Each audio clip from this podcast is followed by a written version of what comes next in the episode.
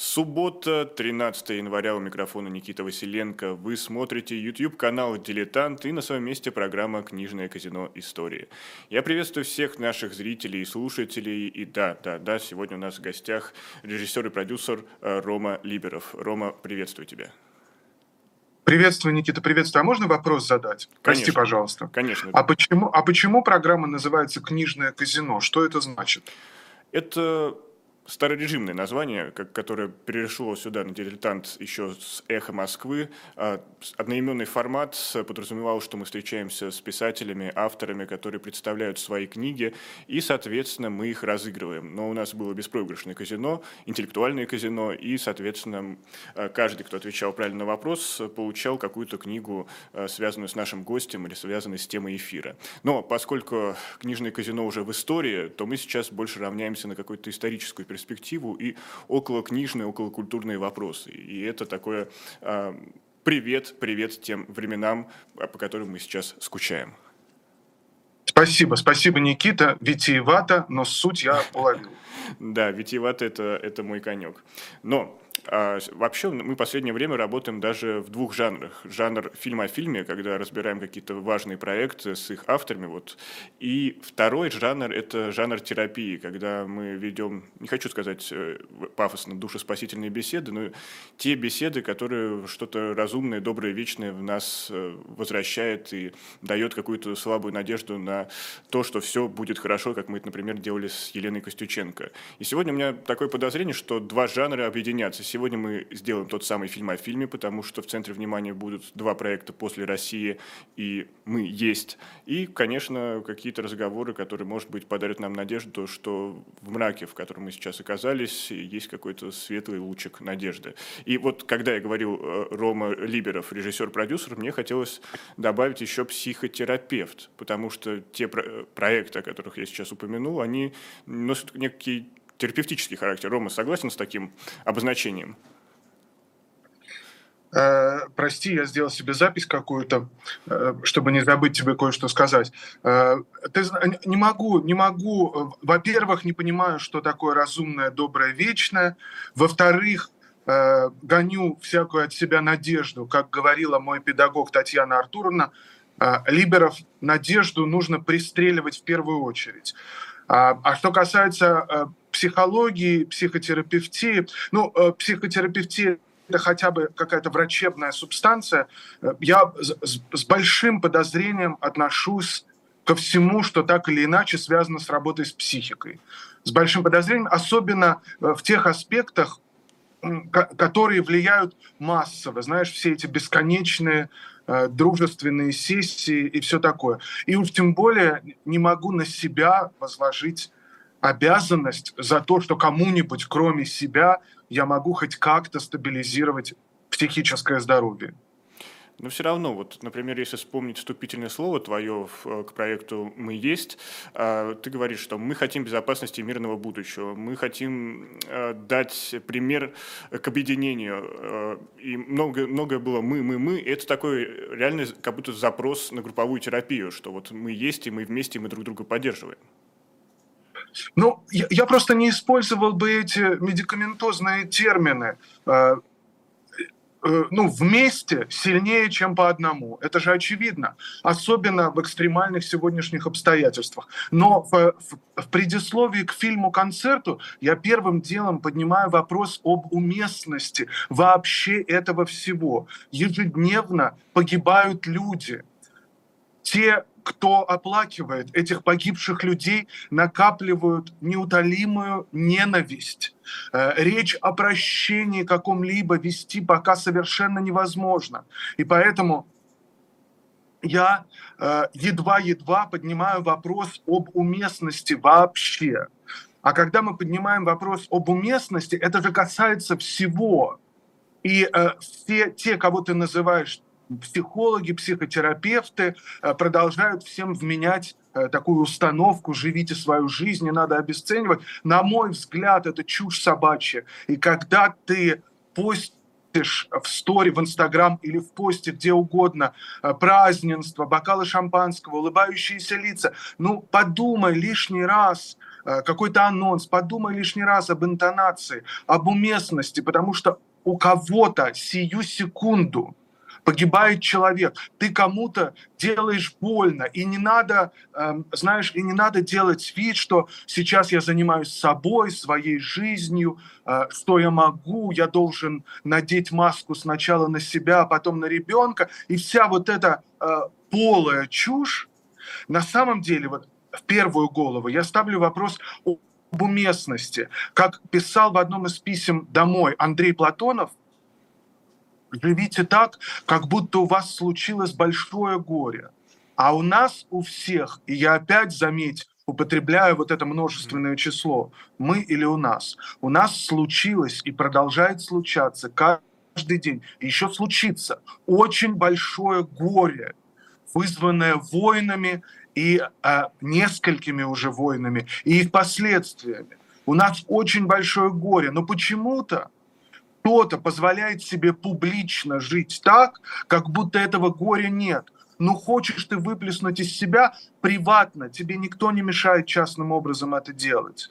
Но вопрос уместности меня волнует невероятно. И прости за такую затянувшуюся речь. И когда мы готовили пять месяцев и выпускали фильм-концерт, у меня и у нас у всех было устремление сделать это уместным вместе с тем, как сделать уместным обозначение хоть какого-то источника света, на который можно пойти – источник света связан с отсчетом времени. Меняется сейчас вот сегодня как бы последний рубеж, когда наконец сменяется условный людьми придуманный год, и то не всеми людьми, 23 на 24.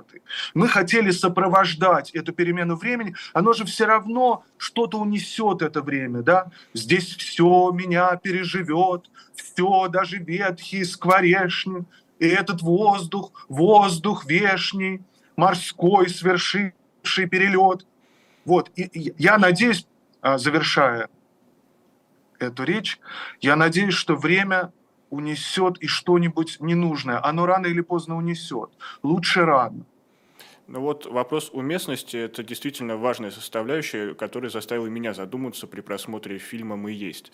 Но, с одной стороны, не кажется ли, что если мы будем отказывать себе в каких-то ну, демонстративных вот этих э, действиях, что вот у меня есть какой-то уголок стабильности, уголок привычной жизни, что, то, что мы разучимся радоваться, и когда мы будем разобщены, это еще как-то усилится, и, соответственно, нас по одному, поодиночке э, вот эта машина, вот этот Левиафан раздавит?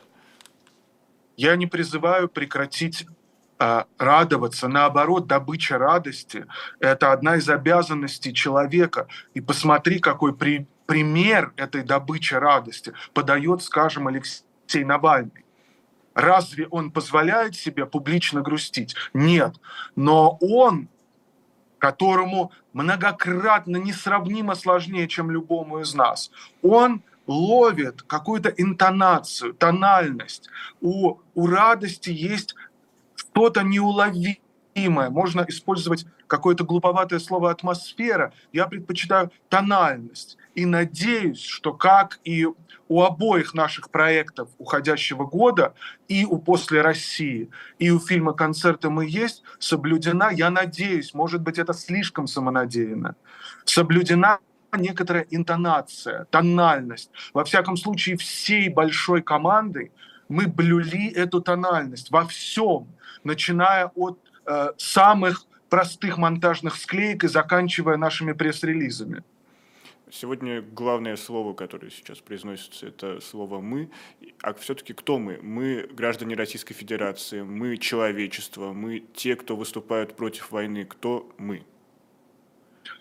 Вот твой вопрос предполагает некоторое разделение, и я тебя понимаю. Но позволь в ответ ну, тебе тут скорее предложить... классификация, я вот с этой стороны зашел. Позволь, позволь тебе предложить напротив объединения, и давай не будем разъединять это мы. Те, кто хочет быть вопреки гопоте, черноте, вопреки всем тем варварам, которые считают, что они пришли навсегда и измеряют вечность только длиной собственной жизни, вопреки всем тем, кто пытается навязать чудовищный, мерзкий, склизкий, темный опыт существования, вот все те, кто все-таки хочет быть, а, могут присоединиться к утверждению «мы есть». По-английски, кстати, оно звучит чуть по-другому. «We exist», как «мы существуем». Возвращаясь к проекту «После России», это первый проект, который был реализован в прошлом году, а, можно ли его сравнить с неким литературным возвращением имен, потому что для массы аудитории, например, поэт Георгий Иванов а, далеко не известен. Ты знаешь, э, я э, скажу тебе правду, я повторяю это всегда. Я не знаю, что такое аудитория, что такое масса аудитории. Я, я совершенно никак не использую ни в речи, ни в работе э, эти термины. Но в чем я с тобой согласен, так это в некотором возвращении имен, даже не имен, а некоторого опыта. Эти люди, э, в нашем случае работники литературного фронта, сегодня тоже слово не вполне уместное, литературные работники, назовем их так, поэты, писатели, э, они проживали э, ключево схожий с нами опыт. И они об этом опыте кричали до нас сто лет. И это такой китиш.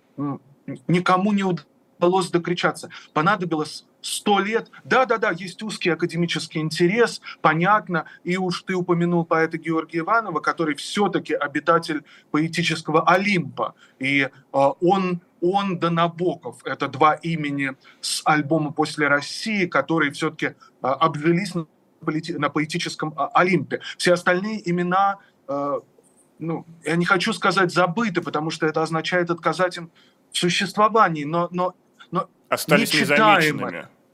Что? Прости? Остались незамеченными, потому что ведь их называют незамеченное поколение. Да, литературоведчески говоря, это действительно незамеченное поколение. Да, но их опыт прошел мимо нас. Нам казалось, что мы никогда этот опыт на себе не, не должны будем примерять. Мне казалось, что э, э, мне и всем, как, когда я изучал это задолго до войны, все эти имена и полюблял все эти стихи, судьбы, все эти произведения, мемуары, романы – когда я все это полюблял, я не предполагал обнаружить себя на страницах этих мемуаров, понимаешь? А теперь я малодушно помышляю о том, что однажды буду обязан сам что-то такое написать. Мне сама мысль пока мерзка об этом, что, э, что придется как-то сочинять какие-то воспоминания, чтобы зафиксировать какой-то опыт, чтобы дальше кому-то передать его, кому он может пригодиться. Мы же все этот опыт игнорировали. Но этот опыт, и опять про... же, это твои проекты, это после России, это мы есть. Разве это уже не передает пережитое? А, это те я, интервью, я... которые остаются э, в Ютьюбе и прочих социальных сетях. Я надеюсь, спасибо тебе большое, я надеюсь, что мы уловили чей-то опыт, применили к себе, и передаем его дальше. Я очень надеюсь. Напомню, что у нас в гостях сегодня режиссер и продюсер Рома Либеров. Но если мы говорим о сравнении двух волн иммиграции 1920-х и 2020-х, то что у них общего, а что разного? Ты знаешь, мне кажется, весь год, даже два года, этот вопрос мусолят со всех сторон. Мне кажется, это то, что вот все, кто сколько-нибудь публично существует, попытались проанализировать и все такое. Поэтому э, здесь я не пытаюсь быть оригинальным, и, может быть, э, даже и не смогу быть оригинальным. Все, все э, надежды, молитвы, грусть, тоска всех иммиграций так или иначе схожи туманное будущее, расставание с родиной, утрата всякого социального статуса и контекста, утрата в сущности себя в подавляющем большинстве, необходимость себя целиком э, перепридумать, переизобрести или потеряться окончательно, подстроиться под обстоятельства. Это что касается э, стороны, ну, скажем, э, скажем, печальной. Или э, вот это вот самоснижение, необходимость выживания, необходимость забыть о себе ради детей и так далее, и так далее. то что разниц между нами тоже достаточно. Мне кажется, что мы так часто сравниваем себя с первой волной эмиграции, при том, что мы структурно говоря, шестая волна эмиграции. Еще и потому, что это наименее, что называется, наименее презираемая волна. То есть единственная волна, с которой мы себя не только количественно, но в целом можем ассоциировать. Понимаешь, потому что вторая волна все-таки вошла в русский язык э, как волна скажем, коллаборационистов, прости за грубую формулировку. Третья волна все-таки вошла э, в русский язык, я имею в виду в широкое употребление, как волна так или иначе еврейская. Четвертая эмиграция вошла так или иначе как эмиграция, ну, колбасная, да, то есть ехали за хорошей жизнью от голода. Пятая волна э, вошла так или иначе как волна такая в русском языке она в большом разбросе существует, она и по времени распространена довольно широко, но она волна олигархическая, то есть люди, которые так или иначе спасали свои средства, боясь э, преследования. Конечно, она изменилась в 2014 году и так далее. Таким образом, наша шестая волна, вызванная войной и переменой необратимый, перешедший с наш, произошедший с нашей Родиной, с нашим домом. Ведь первой волне всегда ставили в укор избыточную тоску их, скажем, литературной работы. И спрашивали э, советские критики, в частности, нельзя ли повеселее, вам что, не о чем писать. И в этом смысле э, мы также крепко тоскуем, потому что наш дом, наш любимый дом, наша Родина изменилась необратимо. И я тебя уверяю, когда эта гопота изойдет, и когда эта чернота истончится, нам придется строить совершенно новую страну. Этой страны, в которой мы когда-то, как все сейчас приговаривают, как мы плохо, хорошо жили – этой страны, в которой мы когда-то все хуже и хуже, но так хорошо жили, ее больше нет и никогда не будет, не надо себя уговаривать. Ее просто больше нет и не будет. И гопота каждый день делает так, чтобы ее не было больше никогда. Но мы об этом много говорили, и ты в предыдущем нашем эфире сказал, что допускаешь, что можешь не вернуться в Россию. А если это все затянется действительно на десятилетия, не кажется ли, что те, кто уехал, а, именно из творческой э, интеллигенции, использую это слово, а, может стать тоже незамеченным поколением, незамеченным поколением 2.0? Э, ты знаешь, Никит, во-первых, безусловно, это произойдет. Безусловно. Э, мы находимся в таком временном отрезке, который похоронит в себе, ну, нехорошо так говорить на фоне Господи, что я сказал на фоне, на фоне ежедневных всех трагедий. Похорон. Да. Э, да, я сказал, э, я имел в виду, конечно, иносказательный.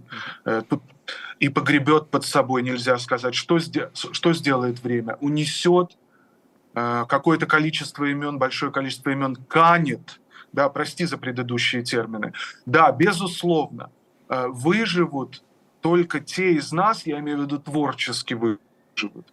Во-первых, те, кто смогут быть активными, смогут что-то делать и создавать условия, при которых русскоязычная культура привьется, не хочу говорить слово интегрируется, но привьется к тем, э, станет, грубо говоря, частью мировой культуры, как ей и положено, без всяких колониальных замашек то, что случилось у моего, не хочу употреблять слово кумир, но у моего главного фарватера вообще в моей профессии продюсера есть Сергей Дягилев, который для меня э, вот основной фарватер. Я никогда не смогу так, как он, но он породил целое явление, он вошел в русский язык терминологически. Вот он смог – он смог это сделать даже в странах, где э, русскоязычное или так называемое русское искусство э, ну, крайне тяжело приживалось. Например, в Великобритании. Э, он снискал колоссальный успех. И все это завершилось с его уходом в 1929 году, со смертью Дягилева. Это явление закончилось, и больше никогда никто не смог этого сделать так, как он. И он, безусловно, мой фарватер. И, может быть, вот то, что мы пытаемся делать, я делаю это с какой-то оглядкой или с мольбой о Дягилеве. Э, прости, что я не смогу тебе рассказать, что именно, но мы кое-что выпустим через несколько дней, кое-что громкое. Будем следить за это анонсами. Будет, это будет совсем что-то другое, но это будет такой же попыткой, как и все наши предыдущие, сделать русскоязычную культуру и тех, кто работает так или иначе в русскоязычной культуре, те, кто вышли из русскоязычной культуры, неважно, работают они с языком или с образами, эм, частью мирового культурного процесса. Но все, Понимаешь? Равно, все равно главный реципиент, главная аудитория остается русскоязычная. То есть те, кто находится в том числе в большей степени на территории Российской Федерации. Это же так. Это будет меняться, да, это пока, это пока, конечно, так. Но прошло очень мало времени. Трагедия большая длится э, два года. Прошло очень мало времени. Мы разговариваем по-прежнему друг с другом. И сто лет назад происходило то же самое. Но многие из нас постепенно пытаются разговаривать и с другими, и с теми, кто, в частности, не способен разговаривать на русском языке. Но... Ну, Это неизбежный процесс, неизбежный. Но не видишь ли ты риска, что будет просто две параллельные русской культуры, и эти две культуры еще будут бороться между собой за наследие, за Толстого, Достоевского, Чайковского, который, по сути, даже сейчас это часть мировой культуры и э, гораздо выше этой условной потенциальной схватки? Ну, нам ведь это и пытались навязать в Советском Союзе, разделив э, культуры, не существовало достаточного количество технических средств, чтобы происходило проникновение э, внутрь и за пределы железного занавеса. Э, то, что у нас есть эти технические средства, не означает, что проникновение будет таким же что проникновение в принципе возможно, и стало ли оно проще, мы проверим с годами, потому что этому будут мешать. Но мы должны противостоять в том числе и разделению. И сто лет назад были также творческие объединения, вроде Кочевья, например, которые призывали а, культуру, русскую культуру в изгнании не игнорировать происходящее, скажем, в Советском Союзе.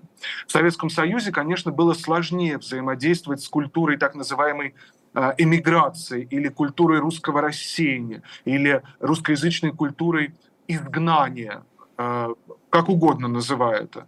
Э, вот, поэтому я предлагаю самостоятельно это не разделять. Есть большое количество людей, которые захотят это разделить. Поэтому нет. И то, что мы выпустим а, через несколько дней, э, и ты, конечно, об этом узнаешь, а, оно, в частности, будет противостоять некоторому разделению. Вот э, после твоего рассказа, во время твоего рассказа я вспомнил одну из ключевых э, фигур э, начала 20 века, первой половины 20 века э, в изобразительном искусстве, это Николай Рерих. И это очень интересный пример именно как это сказать, жития, э, вроде бы человек творит, занимается какими-то своими исследованиями, своими философскими, э, не знаю, поисками за пределами России, но при этом он не разрывал связи, он дарил картины советскому правительству. Когда началась Великая Отечественная война, он собирал деньги и все делал для того, чтобы, скажем так, его, хоть и бывшая, но родина э, пыталась как-то прийти в себя. И сейчас, возможно... И оставался русским художником. Да. Он оставался, будучи глубоко заграничным человеком, он оставался русским сейчас художником. Сейчас возможны и... фигуры такого масштаба?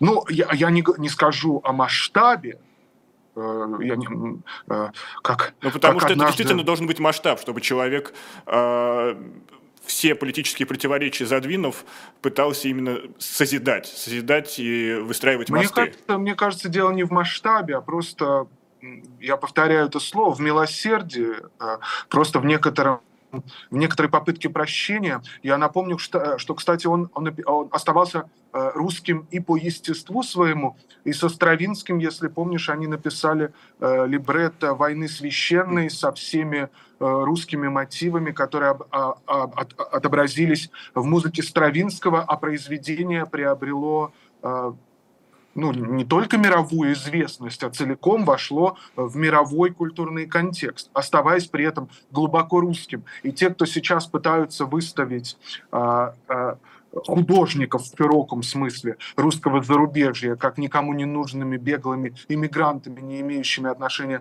к русскоязычной культуре, это, конечно, конечно, неправда. А возвращаясь к, твоей, к твоему вопросу о масштабе и есть ли сегодня такие люди, во-первых, безусловно, есть. А, во-вторых, я не уверен, что дело в масштабе. Это же просто, в конце концов, работа. Это просто векторы направления, по которым ты движешься. Моя скорбь сегодняшняя, оставляем за пределами мораль и прямую трагедию, моя скорбь и удивление связаны с тем, как подавляющее большинство нас занимаются исключительно собою. И э, я, э, я потрясен, наблюдая это. То есть на фоне того, что происходит в мире, что происходит с нами, подавляющее большинство нас занимаются, повторяю, исключительно собой. Но это же не выходят то, за, я просто не выходят выступлю адвокатом, про, прости, что перебиваю, это же своего рода спасение, попытка спастись, замкнуться в своем мирке и обставить его, не знаю, условным, э, условными стенами от внешнего мира, чтобы к тебе ничего не прилезало, не залезало, я не я и лужайка не моя. Вот, на мой взгляд, я понимаю, что люди хотят выжить, и все э, в большинстве своем заняты собственным выживанием, я это вижу, но я вижу в том числе людей, которые способны выйти за пределы себя. И людей вижу, которые готовы объединять, которые готовы действовать в ущерб себе, но во благо другим. И это меня привлекает гораздо-гораздо больше. И э, я с прискорбием, повторяю, повторяю, наблюдаю совершенное замыкание на себе, Э, огромного числа людей, и, и в том числе людей близкого для меня круга. Э, нас э, поправляет один из пользователей, что весна священная, Михаил Слепокуров, потому что была небольшая оговорочка, что война священная. Война священная – это хор имени Александрова. Все-таки, Прошу да. прощения, это я в чистом виде оговорился. Конечно, да, весна, да. весна священная. Неужели я действительно так оговорился? Ну вот война внутри нас, и это самое страшное, что действительно война заходит внутрь нас, и помимо прочего она вот то, что мы пытаемся сегодня проговорить, она строит какие-то, даже не строит, она рушит мосты и создает разделение.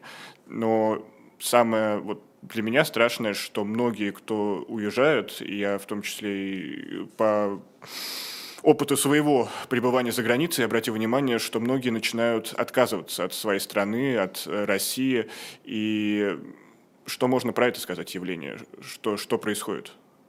Я думаю, что это в чистом виде э, явление психологическое, потому что нести этот груз своей тяжелой, тяжелой, тяжелой родины тяжело. И э, желание его сбросить, естественно, желание порвать все связи, естественно, желание практическое выйти из российского подданства и так далее, так далее, так далее, это естественный психологический жест. Э, мы с Ваней Вырыпаевым недавно разговаривали, но мы часто разминаем эту тему, что э, или, например, с, э, с Максом Диденко, моими друзьями, мы как раз разговаривали о том, что ни в коем случае, что мы э, российские режиссеры, продюсеры, художники, сочинители, мы, мы россияне. И один, один мой товарищ замечательный, которого я высоко ценю, э, когда я у него спросил, ну как же так, зачем, зачем теперь это все, зачем нам теперь все это делать, усмехнулся и сказал, как зачем, чтобы быть самыми крутыми россиянами в мире. И для меня это сейчас вот что-то вроде внутреннего лозунга. Я россиянин и хочу и общаюсь с россиянами, э, хотя когда ты так декларируешь, на это остро реагируют белорусы и украинцы, поэтому я бы сказал, что я украинец, я белорус, я россиянин, я общаюсь с украинцами, с белорусами, с россиянами, и мы будем, несмотря на то, что происходит дома, мы будем самыми крутыми россиянами в мире. А нужно... Украинцы смогут вернуться домой, как, надеюсь, и белорусы. А нужно ли использовать именно термин «россияне»? Может быть, э, давайте представим, сделаем imagine, как призвал Джон Леннон, и просто попробуем снова представить мир глобальной деревни и будем стремиться к глобализации, чтобы вот эти границы, различия стерлись, или это сейчас невозможно на данном этапе, это все страшная утопия? Это же культурное понимание, это, это терминология для меня из области культуры. Сегодня, смотри, все, что происходит, это навязывание, да, когда, э, э, когда многих пробирают дрожь при слове «россияне», это означает только одно, что они попали а, в систему вот этого внешнего назидания, что им смогли вменить контекст слова «россияне». Да? Нас, россиян, смогли разделить. Это все методы террора, прямые методы автократии и террора. Они на это все и заточены. С какой стати я должен отдавать слово «русский», с какой стати я должен отдавать слово «россиянин», э, с какой стати я должен отдавать русский язык, э, с какой стати э, я понимаю, эмоционально понимаю, но мне грустно, и я понимаю, что это часть пропаганды, сбрасывание бюстов Пушкина. Ей-богу, как и утверждение о том, что Пушкин имперский поэт. Но это же такая чушь и блажь. Ну, пожалуйста, мы же все это понимаем. А с какой стати, прости, русскоговорящие украинцы должны отдавать русский язык? Им такой же родной. Русский язык также принадлежит украинцам и белорусам, как и россиянам. Мы же это понимаем. Те, кто говорил по-русски, с какой стати они его сдадут? Да, подъем интереса к украинскому языку – это правомочно, это справедливо. Э, подъем интереса к украиноязычной культуре – это замечательно. Сто лет назад мы наблюдали ровно то же самое. Украинское национальное освободительное движение, Олена Телига которая тоже была иммигранткой и так далее, и так далее. Но наиболее, конечно, понимаешь, все эти мои слова, я думаю, вызовут массу раздражения, потому что э, у украинцев есть эмоциональное право на что угодно. Эмоциональное право. Об эмоциях не спорят, о чувствах не размышляют, да, это неутолимая ненависть, ежедневная, ежедневная. Но все-таки, но все-таки но, ну, но мы не... Понимаешь, э, это же время в конечном счете. И дольше века длится день, и не кончается объятие. С какой стати и кому мы вот этот русский язык, вот, вот эти строчки отдадим? Тем более эта гопота по-русски-то говорить не умеет. Но ведь и много людей, которые себя позиционируют деятелями культуры, э, не знаю, используют это слово интеллигенция, они говорят, что все-таки русский язык – это язык имперский, и много среди них россиян, и они пытаются, не знаю, деколонизировать глупость. вот популярное нынче течение деколонизаторов, которые требуют деколонизации в литературе, в, истории, в истории и на всех других направлениях. Это же тоже происходит. Язык, язык не имеет отношения к колонизации. Кстати, о российском колониализме мы говорили за десятилетия до войны, до событий в Крыму и так далее, и так далее. Вот наш круг друзей эту проблему осознавал с давних пор. Мы все знаем. Мы много ездили по стране. Ну, приезжайте в Бурятию, в Удмуртию, в Приморье. Ну, первое, что вы там услышите, в Татарстан, куда угодно. Везде Везде в этих краях всегда говорили о русском колониализме, что для этого использовался русский язык, да, его сделали, да, рвется там, где тонко, пьют туда, где больно. Да, я сейчас нахожусь в Чехии. Конечно, русский язык э, для чехов, особенно для пожилых чехов, это безусловно нанесенная травма. И никто из юных людей, конечно, никогда не будет изучать русский язык по собственной воле сегодня. Да? Но давай не попадать под это давление э, э, пропаганды, в общем, со всех сторон. Русский язык здесь ни при чем. И язык не может быть имперским. Ну правда, ну давай на секунду подумаем об английском языке, об испанском языке, о португальском языке. Ну давай не будем глупеть настолько, чтобы попадаться в сети пропаганды. Русский русский язык к имперскости и колониализму не имеет никакого отношения. Самое страшное, что также примерно, уж прости, э, говорят люди из Кремля. Они говорят, что мы выступаем против колониализма, только другого американского колониализма, и э, мы именно отстаиваем наше право сохранить язык, чтобы русский язык принадлежал как э, не, не только россиянам, но как чтобы каждый человек в мире имел право и возможность на нем говорить. Это же то же самое говорят Ты имеешь в виду, что тебе кажется, что я сказал то же самое, нет, что нет, говорит нет, нет, кремлевская я, я, пропаганда? Я, я, я, я к тому, что кремлевская пропаганда это использует в том числе. И из-за этого ну, конечно, довер, доверие к позиции пропаганда... тех, кто рационально пытается это тоже проговорить, Никита, сразу Никита, теряется пога... доверие. Э, прости, пожалуйста. Кремлевская пропаганда также пытается использовать Пушкина, Чайковского, Высоцкого, Мандельштама. Естественно, условная пропаганда, которую ты называешь кремлевской, э, пользуется теми же средствами. Они хотят себе их забрать. Они хотят экспроприировать все. И это вопрос того, насколько они талантливо это делают. Мы со своей стороны сражаемся с ними за то, чтобы у них это отобрать. Им это не принадлежит. И мы в меру своего таланта, работая с русским языком, с музыкой русскоязычных композиторов, с произведениями русскоязычных художников, доказываем обратное. Это же и есть это то, что есть. происходит. Да? Поэтому я говорю совсем с другой позиции о русском языке. Но в любом случае сейчас э, всегда все говорится на языке эмоций, и рациональное задвинуто куда-то на выселке. И есть ли шанс, что в ближайшем будущем все-таки рациональное возьмет верх над эмоциональным? Хотя о каком... Нет, пока нет. Пока, ну, во-первых, есть определенные рациональные проявления. Кстати, я вспомнил, что и президент Украины, и э, чиновники верхних, верхних слоев Украины не отказываются говорить по-русски. Иногда обращаются по-русски специально, обращаются к россиянам. Да, конечно, эмоциональное превалирует, безусловно.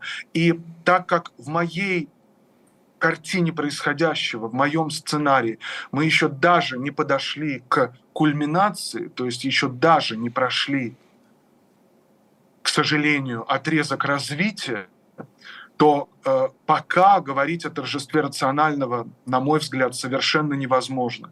И как это может быть возможно? Вот вчера мы все видели фотографии похорон замечательного украинского поэта. Я смотрел на каждое лицо этих фотографий, на каждое лицо. Э, я не думаю, что можно холоднокровно приводить какие-то доводы. Я не думаю, что можно говорить о том, как замечательно Максим переведен на русский язык. Я не думаю, что можно говорить, посмотрите, весь русскоязычный Facebook э, постит фотографии убиенного э, российскими военными поэта. Все эти аргументы, кажется, этим людям совершенно не важны, плачущим на взрыв. Совершенно не важны. Сейчас, к сожалению, сложно оставаться рациональным. Признаться тебе, я пытаюсь, но в своих сочинениях мы все равно э, предельно эмоциональны. Там не до рацио. Но да, мы пытаемся, пытаемся, ну, рацио нужно, нужно хотя бы для того, чтобы противостоять черноте, хотя бы для этого, и совершать какую-то работу этого противостояния. Согласен? Тут я согласен и хотел спросить сразу, а если брать прошлый год, когда эмоциональное все-таки брало верх лично у тебя?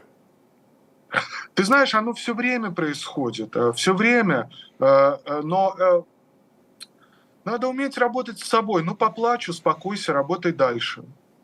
Ну, подумай об этом. Живи так, как будто случилось и случается большое горе, то, что я цитировал выше – это, это какой-то способ существования, способ существования надолго. И горе случается везде, в частности, в моей жизни горе только огромное внешнее, которое воспринимается предельно близко к сердцу. 7 октября э, на моей второй родине в Израиле случилось непостижимое совершенно горе и продолжается с тех пор ежедневно. Э, есть горе, случившееся на личных фронтах, на любых э, фронтах, на финансовых на каких угодно, на сочинительских. Как у тебя это работает? Расскажи мне. Тебе удается оставаться холоднокровным, рациональным? Нет, нет, признаюсь честно, я эмоции для меня это как ветер, который дует в паруса, и э, ветер из разных направлений. И это, конечно, никогда не, не предугадаешь, особенно если ты следишь за новостями, опять же, отвечу я, витиевато. А, но вместе с тем, понимаешь, э, так как моя профессия сочинять, то вопрос в конечном счете в том, что ты с этими эмоциями делаешь. То есть их можно направить, направить куда-то, концентрировать и направить, правильно я понимаю? Это, это такое же топливо для работы. А, а, вообще любое сочинительство, я не говорю о прямой практической деятельности, да, она за закулисная, помощь, то, другое, это все организационные моменты, это все закулисное, и афишировать это пошло.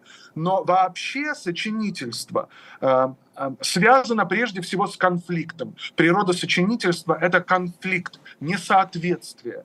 И если в, в, в мирной жизни. Эти конфликты нужно отыскивать, на них дополнительно обращать внимание, что, то уже довольно давно конфликты все на поверхности, и а, а их можно использовать в сочинениях, вот буквально собирая под ногами. Что мы и пытаемся делать. Но возвращаясь к началу нашего разговора, правильно понимаю, что работа над этими проектами, в том числе после России и мы есть, это все-таки терапия, но для тебя в том числе. То есть ты занимаешься и понимаешь, что ты при деле и успокаиваешься. Ты знаешь, может быть, это прозвучит патетично, но я не просто ничего на свете так не люблю, как свою работу. Э, свою работу режиссером и свою работу продюсером. Работу режиссера у меня временно или навсегда отобрана, а работать автором и продюсером я пока еще могу. Я ничего больше в мире так не люблю. Э, и поэтому э, для меня как бы единственная возможность существовать – это вот так э, сочинять, делать то, что мы делаем с, с моей сверхнадежной командой, которая тоже целиком настроена на этот сочинительский лад. Ты же понимаешь, что, например, в сочинении фильма «Концерта мы есть» было задействовано около 250 человек. Я это... внимательно читал титры, более того, я хотел выразить уважение, и каждое, каждое имя, которое там, если даже это был псевдоним, проговаривал, когда смотрел. А, ты знаешь, не каждое, не каждое. В связи с тем, что мы живем в такое время, э, в которое те, кто назвали себя э, российской властью, э, пытаются просто стрелять во все стороны, очень много людей свои имена из титров сняли. Поэтому в титрах имена только тех, кто согласился там быть. Но я все-таки верю, что мы живем в те времена, когда музей русского рока, который в свое время задумал Рома Либеров, все-таки откроется в России, не знаю, в Москве, в Петербурге или в другом замечательном городе. И время, время мне подсказывает, наш, нашего диалога подошло к концу. А, и все-таки есть, есть известная истина, что красота спасет мир. А если не красота, то что?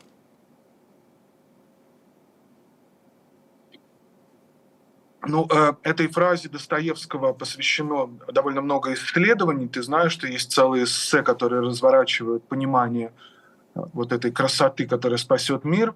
Э, сказать тебе правду, если не объяснять подробности, я верю, что красота спасет мир. А вместе с тем, мне кажется, что мир не спасет ничего. А с другой стороны, что значит спасет? Э, вот спас бы он хотя бы Льва Семеновича Рубинштейна, который сейчас находится в реанимации, и который однажды дал для этого мира два рецепта, две фразы, которыми можно реагировать на происходящее. Первая фраза такая «жизнь трудная», а вторая фраза такая «люди странные». Так что может быть, не будем пока замахиваться на мир, который не спасти. Но, как сказал, Бродского, как, как сказал Бродский, не помню где, по-моему, в Нобелевской речи, да, мир спасти, хор спасти не удастся, а отдельного человека, э, может быть, можно. И вот э, пусть мир спасет Льва Семеновича Рубинштейна. Режиссер продюсер Рома Либеров был сегодня у нас в гостях программы «Книжное казино». Я не прощаюсь, сейчас мы прервемся на рекламу, а к нам потом присоединится Николай Александров. Оставайтесь с нами. А Рома, всего доброго. Спасибо. Спасибо тебе большое, разговор. Никит. Счастливо.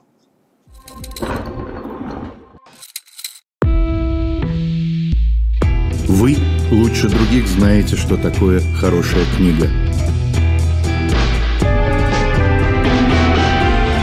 Мы лучше других знаем, где ее можно купить. Книги на любой вкус с доставкой на дом. Интернет-магазин «Shop Diletant Media».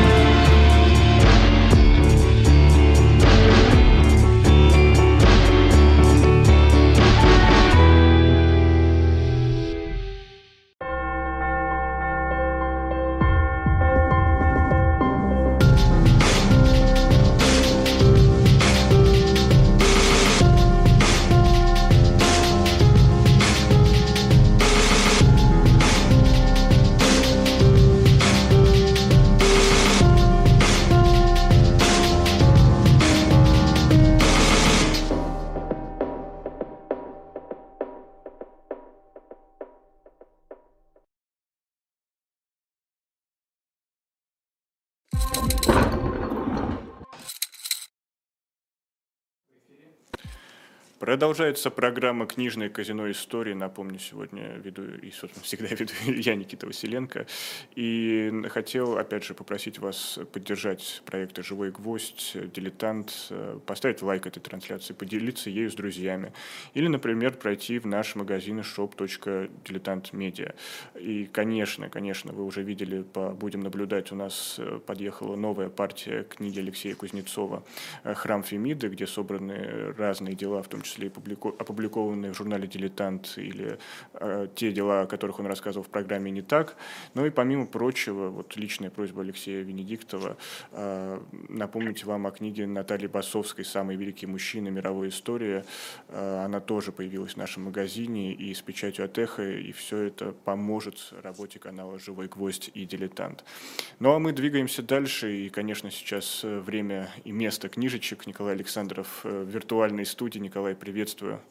Добрый день, Никит, да. да утро. И, и к, к сожалению, к сожалению, обстоятельства диктуют нам, диктуют нам тему эфира и не самые ну, хорошие ну, новости. Все, все слышали, видели, что произошло с поэтом Львом Рубинштейном. Не будем об этом говорить, э, о конкретных обстоятельствах этой трагедии, но Э, Николай, я знаю, что вы очень давно со Львом знакомы. Ну, на самом деле я хотел сказать даже не, не, не только об этом. А, и в данном случае, конечно, речь не, не, не просто обо мне. Да? Лев Семенович находится действительно в тяжелом состоянии в институте Склифосовского, в Склифосовской больнице. А, и а, очень большое количество людей по-настоящему его любят. Между прочим, это довольно редкая вещь. Вот Сергей Александрович Бунтман в одном из постов, который как раз э, было связано, э, был связан с, со случившимся с Львом Семеновичем, написал «Прекрасный поэт и человек». Если мы задумаемся, то, в общем, э, вот такое сочетание поэт и человек на самом деле применительно к Льву Семеновичу неразделимое, да, довольно редко. Так же, как и довольно и довольно э, редко э, такое отношение, не просто признание, э, а, а настоящая любовь. Очень многих людей, которые воспринимают все это случившееся как, как то, что ну, вот, э, да, вошло в их, собственно, жизнь. Да? Это э, по существу Лев Семенович оказался родственником для очень многих людей. И, конечно же, это создает э, особое напряжение. Ну, потому что, да, действительно все переживают, томятся. И, ну, и вот это напряжение создает даже, ну, вот некоторые инциденты, да, вчера эксцессы. На основе на... поста в социальной сети все, все уже да. схватились за сердце, что да, да, да, да, да. И, ну, это вполне объяснимо, да, просто, ну, просто потому, что это очень сильное переживание очень многих людей, а, с одной стороны. Но с другой стороны, конечно же, хочется всем нам а, пожелать э, терпения и надежды, и желать, чтобы Лев Семенович э, к нам возвратится. И мужество, и всяческой поддержки близким, родственникам Льва Семеновича, и, и всем нам терпения и надежды а, в первую очередь. Это единственное, что мы можем сделать, как, каким, бы, каким бы тяжким и томительным вот, не было это переживание, а, но а, действительно требуется и и выдержка, и сдержанность, и бодрость. Лев Семенович был все-таки таким воплощением вот, жизни э, как таковой. Да, и понятия бодрости, оптимистического взгляда для него, в общем, были чрезвычайно важными. И с этой точки зрения нам, наверное, нужно каким-то образом также а, пытаться вот переживать, э, переживать э, эти дни. А для тех, кто Льва Семеновича знает не так хорошо, как, как им соприкоснуться с его творчеством?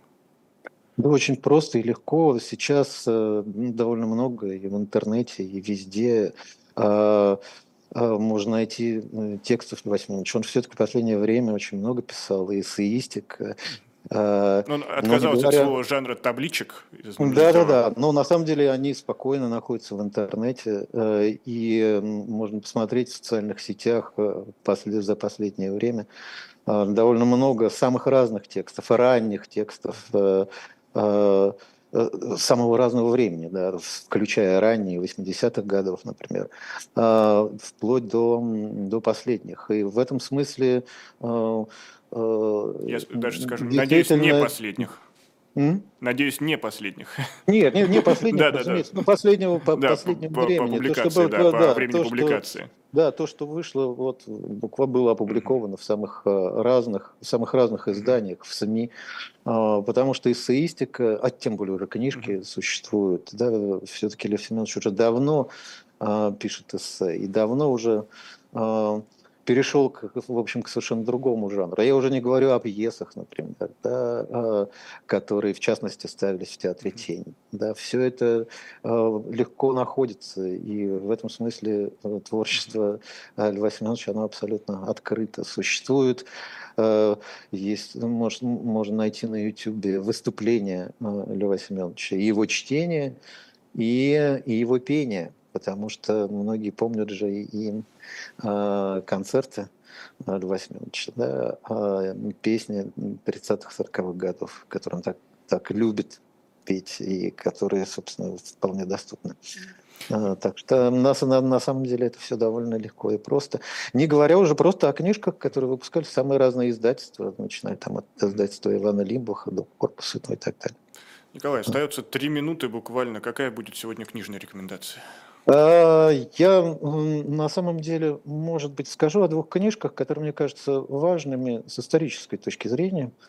А, одна из них вышла э, в издательстве «Калибри». Это сборник документов. Э, Блокада Ленинграда, три страшных э, года в документах с комментариями. Составитель этой книжки э, Николай Волковский, э, а комментарий Елизаветы э, Солодовникова и Христофора Космидиса. И мне кажется важной эта книга просто потому, что в ней опубликованы, в частности, те документы, которые до недавнего времени были недоступны, а это все-таки документы и Генерального штаба, и Ставки Верховного Главнокомандующего. И книга построена хронологически, то есть каждому ну, году, собственно, э, отведена отдельная глава, представлены документы, которые прокомментированы, и читатель имеет возможность взглянуть на трагедию ленинградской блокады. Уже с точки зрения документов и многие вопросы для себя прояснить, каким образом было поставлено снабжение города, почему, собственно, это снабжение провалилось, каким образом город э, оказался ну, по существу без э, достаточной поддержки и средств для существования людей. Судьба Э, второй ударной армии Власова также затрагивается. То есть это и события на фронте, и события внутри самого города. И мне кажется, что вот этот документ, опора на документы и комментированные документы, они чрезвычайно важны. И еще об одной книжке я хотел сказать. Буквально э, минута у нас, на всякий случай. Да, я ее, по крайней мере, то, э, по крайней мере, ее назову. Замечательный, мною любимый писатель Антон Уткин. Многим он известен в первую очередь именно как автор художественной прозы, но он историк по образованию, он обратился к такой, ну, почти хрестоматийной теме «Предки Руси в древней словесности». Так называется э, книжка Антона Уткина, которая вышла в э, издательстве «Центр гуманитарных инициатив». А, она любопытна в первую очередь тем, что Антон Уткин э, обращается к так называемой готской теории происхождения самого слова «Русь», и, и русов, да, и э, мне э, во всяком случае представляется это исследование чрезвычайно любопытным, э, э, и, в общем, достаточно компетентным, потому что с историографической точки зрения а, Антон Уткин обращается к историкам, а, а, разумеется, и позапрошлого столетия, и современных исследователей. И, во всяком случае, многие его ценные наблюдения, кто, что такое Русь, и кто это, собственно, э, такие, как народ, да. А многие его наблюдения, мне кажется, чрезвычайно, чрезвычайно любопытными, и я, в общем, к этой книге отсылаю всех тех, кого интересует история Древней Руси. Николай Александров и его книжечки. Это был старый новогодний выпуск книжного казино. Да, да, да, да, да. да. Поэтому, кто сегодня отмечает, конечно, поздравляем. Ну и самое главное, берегите себя и своих близких. До новых Со встреч. старым Новым годом. Еще один шанс начать Новый год. Именно. Всего самого доброго.